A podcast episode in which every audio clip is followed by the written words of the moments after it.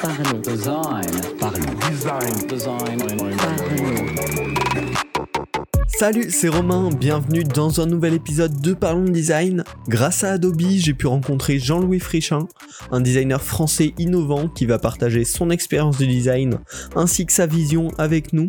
Dans cette première partie de l'interview, nous allons aborder son parcours jusqu'au design numérique, ainsi que le sens de son agence de design global, No Design. Jean-Louis Fréchin a également sorti il y a peu le livre Le design des choses à l'heure du numérique, mettant en avant le savoir du design européen. Nous aborderons donc bien évidemment ce sujet durant l'épisode. Je vous invite d'ores et déjà à vous abonner au podcast afin de ne pas rater la seconde partie de l'interview qui sortira dimanche prochain. Merci à Adobe d'avoir organisé cette rencontre. Merci à Jean-Louis d'avoir partagé sa vision pour le design avec nous. Bonne écoute de cette interview. Bonjour Jean-Louis Fréchin, euh, merci de m'avoir accueilli donc dans les studios de No Design. Euh, Est-ce que pour commencer, tu peux te présenter en quelques mots aux, auditeurs de Parlons Design? Alors, tu l'as dit, je m'appelle Jean-Louis Fréchin, je suis architecte et designer. Donc, euh, architecte, une école qui s'appelait UP1 euh, dans le centre de Paris, et designer diplômé de l'ENSI. J'ai eu une carrière en trois temps. Premièrement, j'ai créé une agence de design euh, global, mais beaucoup de- d'espace et de produits à la sortie de l'école. Ensuite, euh, au bout d'un certain nombre d'années, cinq ans, j'ai intégré euh, Montparnasse Multimédia, qui était un éditeur de CD-ROM culturel, où on a appris et inventé un métier. Et ensuite, j'ai créé No Design. Voilà, c'est tout simple. Trois temps. Eh ben, excellent. Et donc, pour en arriver à ces trois temps, ces trois grandes étapes pour aujourd'hui euh, No Design, quel a été euh, ton parcours? Tu nous as dit euh, les écoles commençaient par la voie d'architecte, mais comment est-ce que tu en es arrivé déjà à l'architecture et ensuite au design de produits digitaux? Ma vie avant le bac était vraiment formidable, mais formidable le mercredi et le samedi et le dimanche, mais l'école, c'était pas vraiment mon truc. Il y a des cours que j'aimais bien, euh, le cours de français, le cours d'art plastique, le cours de physique, mais les cours de maths, c'était vraiment pas pour moi. J'aimais bien l'histoire, enfin disons que j'étais un élève moyen, mais vraiment nul en maths. Euh, et les gens ont dit, euh, bah lui, il, va pas faire d'études, comme il est bon en physique, faut qu'il fasse des choses autour du, dessin technique. Donc, j'avais des ongles dans l'architecture. Je me suis dit, je vais, faire comme eux. Donc, eux m'ont conseillé de faire une école, euh, un bac euh, euh, F12, enfin un brevet de technicien supérieur de collaborateur d'architecte. Et puis, le projet dessiner l'histoire de l'art, l'histoire de l'architecture, ça m'a vraiment beaucoup plu. Une fois que j'ai eu ce fameux bac F12, euh, je me suis dit, je vais continuer. Et donc, je suis entré euh, dans une école d'architecture. Et là, j'ai découvert vraiment euh, le projet, c'est-à-dire l'ambition de faire des choses de manière euh, bah, créative, mais également raisonnée. Parce que l'architecture, euh, c'est sérieux, il y a pas mal de contraintes. Mais le projet, c'est vraiment un voyage, une enquête. Et j'ai adoré ça. J'ai adoré ça parce qu'il faut se documenter. euh, Quand on fait un kiosque à musique, faut euh, comprendre quel type d'orchestre joue dehors dans un parc. Quand on fait un hôtel industriel, comprendre ce que c'est qu'une une, entreprise. Quand on fait un, hôpital, euh, là, il faut se, se, documenter beaucoup. Euh, puis tout doucement, on va vers euh, l'urbanisme, c'est-à-dire la question des villes, des circulations, des réseaux. Et à l'école d'archi, il y avait un cours qui s'appelait informatique de conception, où il y avait des Apple II euh, assez performants, parce qu'il y avait des cartes graphiques Chamauve pour les spécialistes, donc qui permettaient de travailler en, HD. Alors HD de l'époque, c'était euh, 120 pixels par, euh, par 80, hein. Euh, et puis il y avait des stations de travail. euh, Alors il y avait peu de logiciels, il y en avait pas. Et euh, si on voulait dessiner, eh ben il fallait programmer. Alors soit en basique, soit en Pascal, sur les stations de travail en Pascal, sur les Apple II en basique.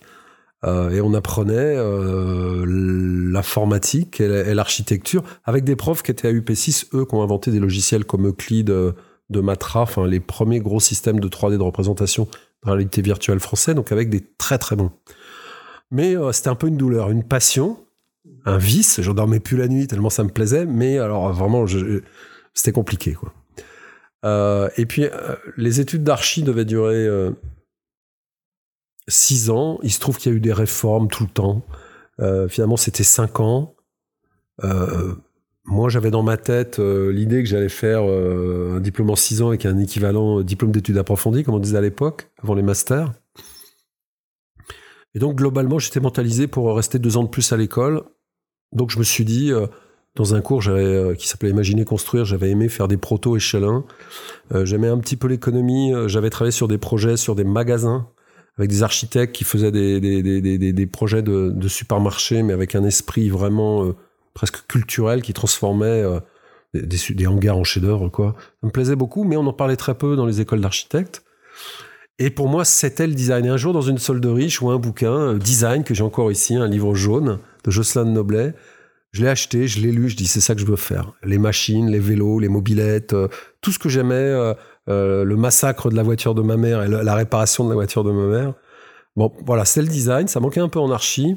Et donc, je suis rentré à l'ENSI, les ateliers, qui, comme son nom l'indique, est une école où, au rez-de-chaussée, il y a des machines, des ateliers, bois, métal, plastique, pour faire les choses et ensuite on va les théoriser à la, planche à dessin.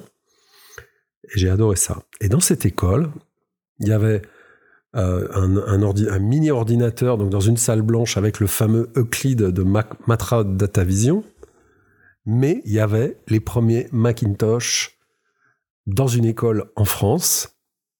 je me suis précipité dessus et là, ma vie a changé pour toujours. C'est-à-dire, contrairement à l'école d'archi où il fallait programmer pour arriver à faire quelque chose, là, tu appuyais sur le bouton, ça te disait bonjour, tu mettais la disquette, il y avait MacDraw, et tu dessinais, tu faisais des plans, tu faisais des trucs, c'était incroyable. C'était hallucinant, c'était euh, extraordinaire. Mais j'ai appris à faire des produits euh, classiques, etc. L'informatique, à ce moment-là, n'était qu'un outil.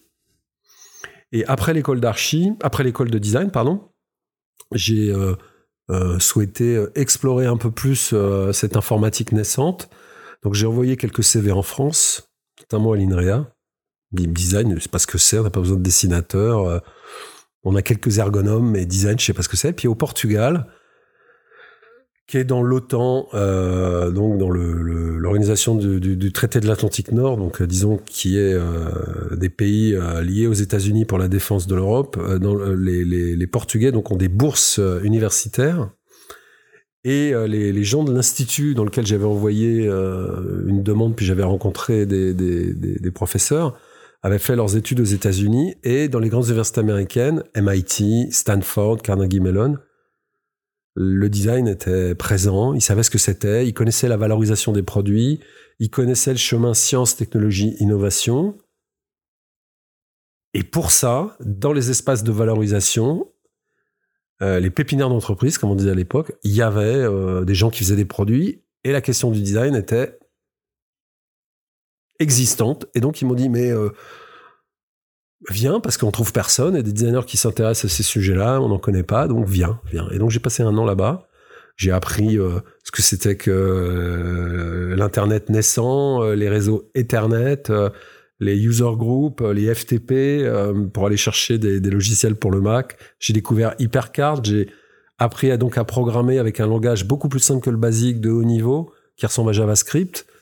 Euh, j'ai découvert un logiciel qui s'appelait VideoWorks, qui est devenu après Macromind Director, qui est un logiciel qu'on peut utiliser comme un, illustrateur, un animateur ou un programmeur. Donc il y a plusieurs niveaux de d'interaction dessus.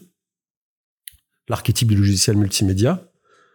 Euh, et j'avais un Mac pour moi tout seul. Donc au Portugal, il fait beau, euh, il y a des plages. Et moi, j'étais toute la journée derrière mon ordinateur. Je revenais le week-end. Enfin, c'était vraiment euh, passionnant. Et je suis revenu en France. J'ai créé avec Stéphane Bureau une agence de design globale où on faisait de, de l'espace, des magasins, des produits et puis des logiciels pour un client chinois programmé, un truc interactif qui expliquait le concept d'une radio un peu nouvelle. Alors on n'a pas vendu la radio, mais j'ai présenté ce projet au patron de Montparnasse Multimédia. Il a vu ça, il me dit mais c'est incroyable et tout. Et il m'a proposé d'aller chez lui. Alors grosse discussion parce qu'à ce moment-là, Euh, je, demandais autour de moi, mais et les gens me disaient, mais ah c'est passionnant, mais t'arrêtes le design? Parce que c'est pas du design d'aller travailler dans l'informatique, mais c'est l'informatique, mais c'est pas l'informatique, c'est un éditeur de CD-ROM multimédia. Mais ça veut dire quoi CD-ROM? Ça veut dire quoi multimédia? Et, et donc j'y suis allé en recommençant à zéro. Et puis très vite, je suis devenu euh, chef de projet. Donc euh, au début, je travaillais sur un, un CD-ROM. Euh, ensuite, le CD-ROM d'après, je suis devenu chef de projet. Puis après, euh, comme j'avais pas mal travaillé, on m'a dit qu'est-ce que tu veux faire comme CD Donc je suis devenu auteur de CD-ROM. J'ai fait CD-ROM sur l'aviation, qui est ma passion, et sur les sciences pour les enfants, qui s'appelle les, les expériences des petits débrouillards. Alors, vraiment, tout ce que j'aime dans la vie, une manière simple de parler des sciences et de partager avec les gens des expériences pour faire comprendre les choses plutôt que de dire c'est comme si c'est comme ça. Quelque part, une sorte de comme l'ENSI, l'école de design est très euh, basée sur des principes euh, pédagogiques assez qui valorisent l'individu, qui sont euh, non pas libertaires mais qui sont actifs. Je ne te dis pas le savoir, je t'aide à le construire. Je t'aide à créer des questions et, je t'aide à trouver le chemin pour y répondre. Mais finalement, je je ne communique pas mon savoir. Mais de toute façon, le design, on peut pas l'apprendre directement. Je peux pas dire le design c'est une recette, c'est comme si c'est comme ça. Le vrai design, le bon. Hein. Et donc ces CD-ROM là, finalement, étaient très proches de ce que j'avais appris, de ce que j'aimais et de ce que je faisais dans les projets. Donc pour moi, c'était du design. Mais pour mes copains, ça l'était pas. Et euh, on appelait ça à l'époque le design d'interaction ou designer d'interface. Et euh, très vite, parce qu'on a rencontré les gens qui travaillaient sur le Mac à l'époque à Montparnasse et on a eu quelques échanges. Euh, la question du qui pour moi est toujours la seule question importante quand on fait des, des, des, des, logiciels, euh, c'est la question de ce qu'on voit, donc du graphisme, de ce qu'on comprend du graphisme, de l'intelligence formelle, donc du graphisme, et de ce que ça fait euh, et de la manière dont on le perçoit, c'est-à-dire ce qu'on ressent. Donc les Américains parlent de look and feel, et finalement ce n'est que ça, créer un- un- une application numérique. Euh, L'expérience, ça relève de la vie privée des gens. Ça m'en regarde pas. Euh, par contre, euh, la perception des gens, euh, ça, ça me regarde parce que rouge ou vert, ça veut pas dire la même chose. Rouge, t'y vas pas, vert, t'y vas. Donc ça, c'est mon rôle de, le mettre en scène. Mais après, euh, si hum, voilà, le fait qu'ils soient heureux ou pas, ça me regarde pas. Par contre, qu'ils aient appris quelque chose ou pas, ça, ça me regarde. Donc on a essayé de donner des limites, puis leur donner un peu de pouvoir, des outils pour faire des choses, pour partager des visites, pour euh, pour faire des choses pas imposées, mais des choses qui donnent un peu de pouvoir aux gens. Pourquoi pas redessiner sur une œuvre, pointer des détails, euh, échanger euh, avec des gens qu'on aime bien, une série de, de parcours dans la peinture. Mais c'est les problèmes qu'on se posait à l'époque. Euh, la peinture, parce qu'un CD-ROM, c'est une base de données. Et la question, c'est comment éditorialiser une base de données, lui donner du sens, voir comment poétiser une, base de données. Euh, le CD-ROM du Louvre ou d'Orsay s'appelait Visite virtuelle, donc il y avait une déambulation. Euh, la déambulation, c'est pas la consultation d'une base de données ou d'un index. Et donc, on a vraiment beaucoup travaillé sur la, la matière information pour essayer de lui donner une qualité. Et j'aime à le dire assez souvent, cette époque-là et la vision de Pierre Rayman et de donc chez Montparnasse Multimédia et de Emmanuel Olivier chez Index Plus, qui étaient concurrents et amis puisqu'on éditait leurs produits, c'était euh, euh, un bon contenu. Bon, en France, on a des beaux musées, donc on a un bon contenu. Euh, une bonne technologie, ce qui voulait dire en France, on a des très bons développeurs. Imaginez euh, les années 95, hein, je suis entré en 95. Euh, oui, il y avait des bons développeurs, alors d'une- informatique, des grands systèmes, donc très basés sur la logique, ce qu'on appellerait aujourd'hui l'algorithmie. Et puis ce qui était nouveau, du bon design.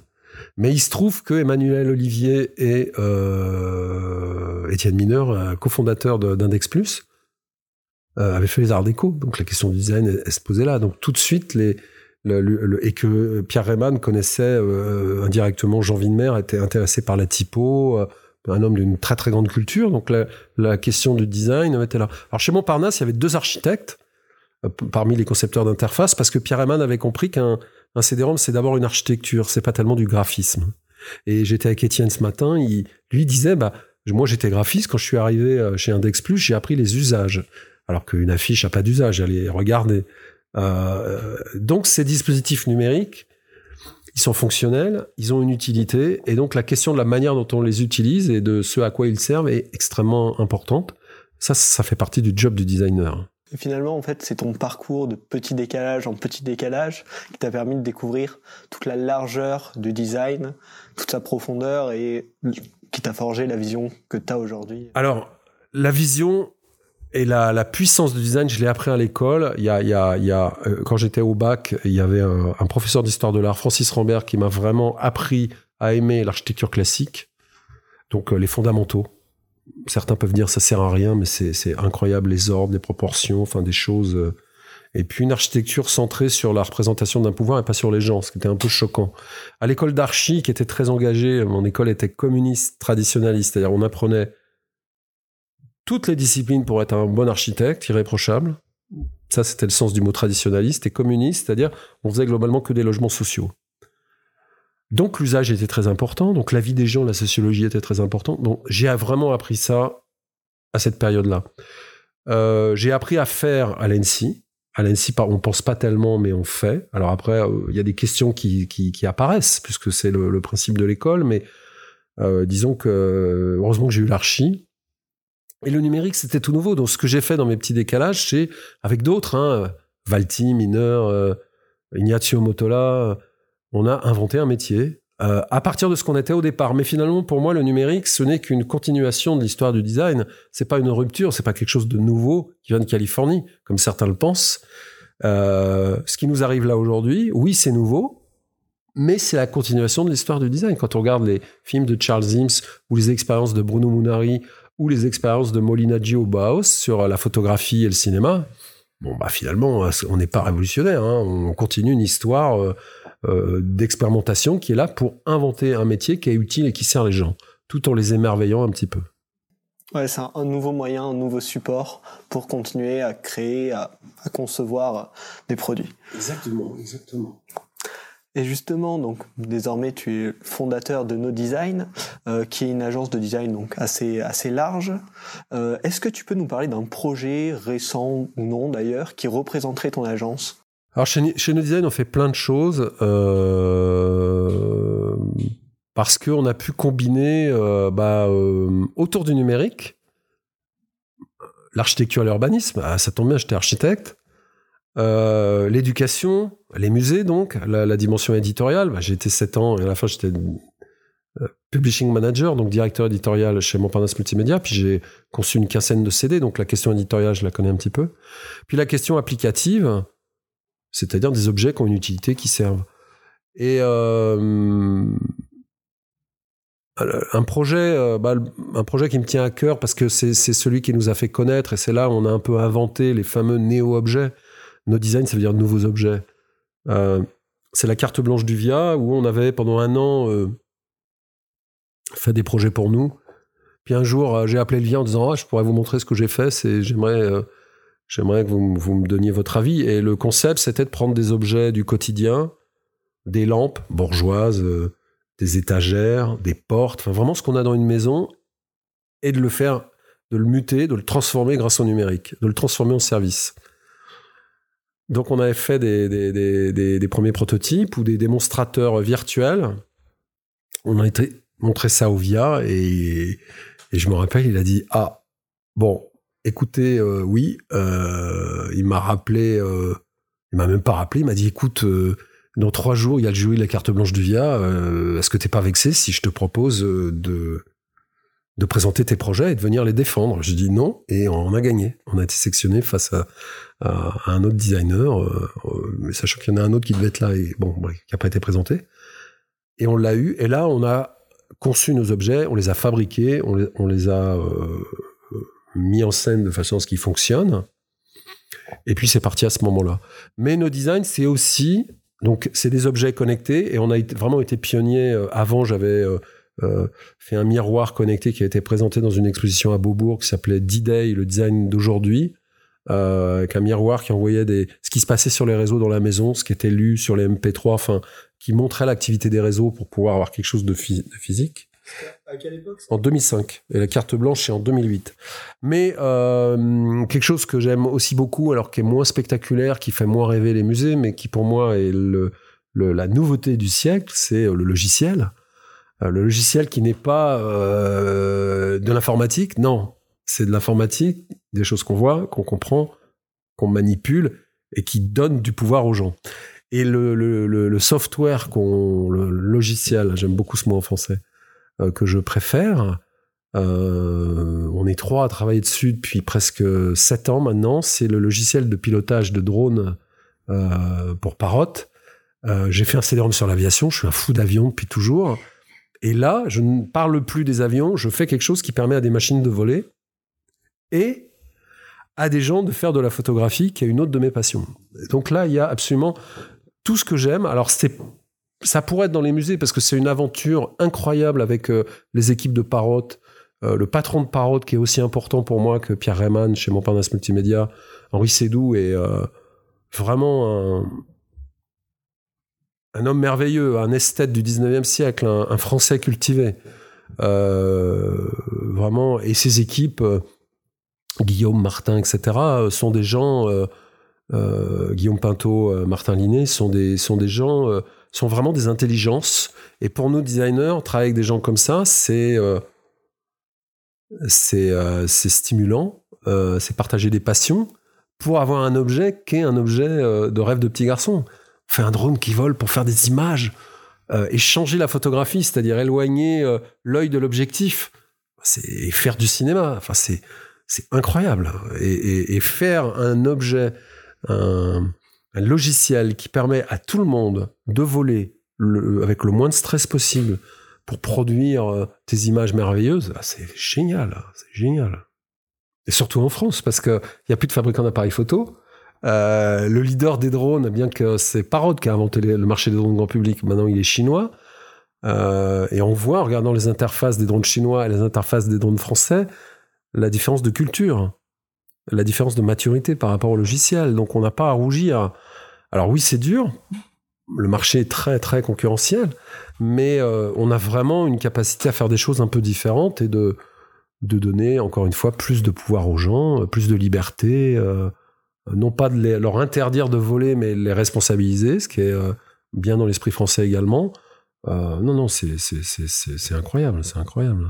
Donc vous continuez, j'imagine, de travailler avec Parrot de manière itérative sur le projet. C'est quoi les, nouveaux challenges par rapport, euh, par rapport en termes de design? Alors, euh, bah, le, challenge en design, c'est d'accompagner les nouveaux possibles technologiques qui vont transformer les drones en des objets de plus en plus intelligents, ça veut rien dire, mais en des objets de plus en plus puissants et de plus en plus euh, en interaction avec l'environnement.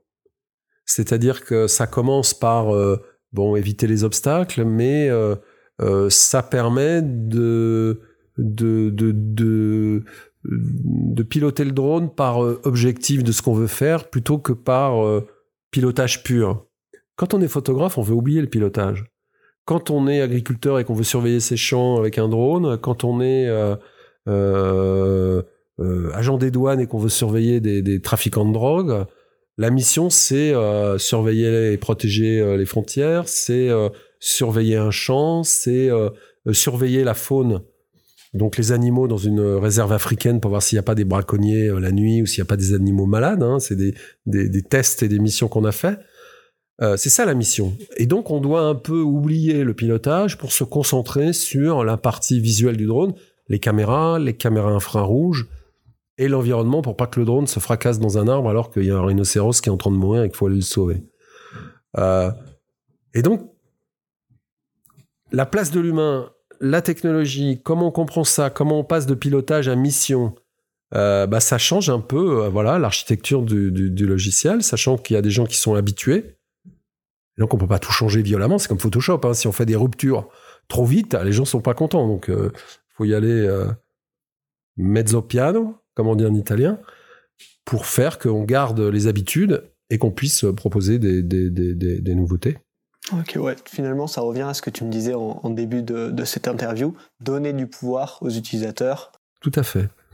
Et la chance qu'on a avec Parrot, c'est d'être très en amont dans les décisions, donc on a la chance de faire du design stratégique et d'être plus dans le que faire que dans le pur comment faire.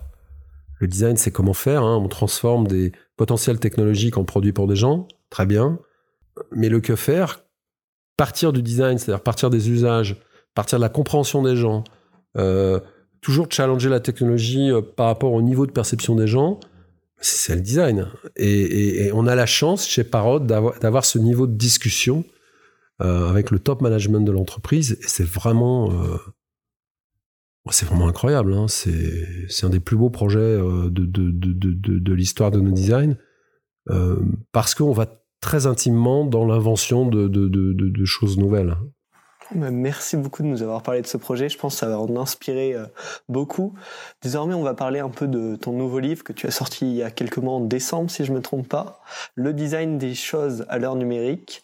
Euh, quel est le message que tu as souhaité transmettre avec ce livre? Bah, C'est une longue réflexion. J'ai été prof pendant 20 ans. Donc j'en ai, euh, j'avais vu des étudiants, j'ai vu ce que devenaient les étudiants je rencontre beaucoup de gens. Il y a beaucoup de gens qui viennent au design pour discuter, pour chercher des stages ou juste pour euh, nous voir. Et je me suis rendu compte que, et dans tous ces, ces, ces, ces, euh, conférences euh, UX, etc., il y a toujours un Américain qui vient nous expliquer comme un gourou comment faut faire.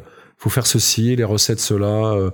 L'UX c'est ci, le truc c'est ça. le design c'est la surface, c'est à la fin, etc., etc. Et pour moi, ces gens-là, ah, il faut, que le design soit centré sur les gens. J'ai dit, mais c'est des pléonastes. Le design, il est humaniste, il est européen. Euh, en Allemagne, quand le boss a travaillé, il ne parlait que des gens. Le plus pour le plus grand nombre. Euh, l'école d'Ulm, 50 euh, ans après, toujours en Allemagne, ne parlait que de ça. L'UAM en France, la charte d'Athènes en France, ne parlait que de ça. Donc ces gens-là nous réexpliquaient le design alors que le design était inventé en Europe. faut jamais l'oublier. en Italie, euh, les ingénieurs de la Renaissance étaient aussi des artistes, donc c'est deux façons de régler les problèmes. Par l'émotion, par l'émerveillement ou par la raison pure, par l'ambition, le projet, la progettazione, comme on dit en italien. Je me suis dit, il faudrait peut-être faire un livre pour dire aux gens du numérique que le numérique c'est génial, c'est extraordinaire. Euh, quand j'étais à l'école, je pensais que j'avais loupé le modernisme et toute cette aventure de l'invention de l'architecture moderne et que moi j'étais arrivé trop tard et que c'était triste. Le numérique arrive, formidable, l'invention des choses. Mais j'ai vu tellement de, brillants designers ou de gens un peu perdus se dire bon, je vais devenir designer en trois jours, je fais un stage, cinq jours, euh, euh, réinventer le design par méconnaissance de ce que c'était, euh, alors qu'on avait inventé une en 98, j'ai créé l'atelier de design numérique à l'ENSI, pas pour faire utiliser des outils numériques ou faire des images de synthèse pour des gens qui faisaient du produit, mais pour designer des logiciels, des services, des villes, avec la manière dont le numérique changeait tout ça. J'ai dit, mais euh, on, est, on invente des trucs, et puis, euh, puis voilà, le web avait un tel besoin de, de, de, ressources euh, créatives qu'on qu'on a appliqué des recettes toutes simples pour avoir très vite des petits soldats. je dis, il faut peut-être remettre un peu d'ordre dans tout ça. Et surtout, est-ce qu'on peut être plus fort ou inventer des, des grandes sociétés ou des grands produits en Europe en copiant la façon dont nos concurrents les plus puissants travaillent Partout dans le monde, il y a les mêmes méthodes californiennes. Donc à un moment, euh, soyons nous-mêmes. Il se trouve qu'en Europe, on a une histoire de la création incroyable. Je rappelle toujours que les designers, de, les designers euh, des iPhones et des Mac sont à 80%, 85% européens. Euh, trois sont français, que j'ai vu comme élèves. Euh, ça veut dire qu'on n'est pas nul, on a des choses à dire. Et si le design d'Apple est européen, peut-être qu'il y a une raison.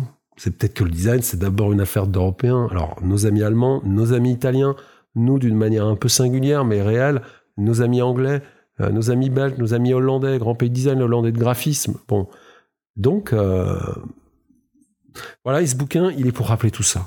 Et je propose aussi des solutions pour penser euh, comme un Européen dans la manière dont on fait les choses. Les personas, bon, mais la sociologie, ça existe en, Europe depuis longtemps. On a même les meilleurs, les plus grands sociologues euh, au monde dans les années 70, euh, autant utiliser euh, ce qu'on a appris d'eux. Bon, voilà. Et, l'idée, c'est de remettre un peu les choses dans, dans l'ordre de l'histoire et de mettre du numérique dans le design et pas faire que le numérique réinvente le design à sa manière, sachant qu'il n'y a pas beaucoup de design et pas beaucoup de. Et c'est très standardisé, donc de toute façon, on est dans une impasse aujourd'hui. Finalement, c'est un peu redonner confiance euh, à la valeur du design européen, à nos connaissances et au savoir, à l'histoire en fait. Alors très juste, mais c'est aussi euh, dire euh, aux enseignants, aux profs, euh, au département ressources humaines, euh, au marché.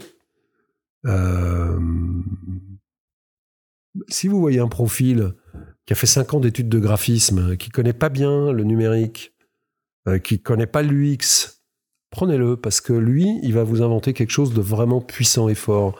Euh, alors que euh, euh l'UX, qui est un peu indéfini en termes de livrables, ok, il va brasser beaucoup d'intelligence parce que il y a des gens formidables dans l'UX. Hein.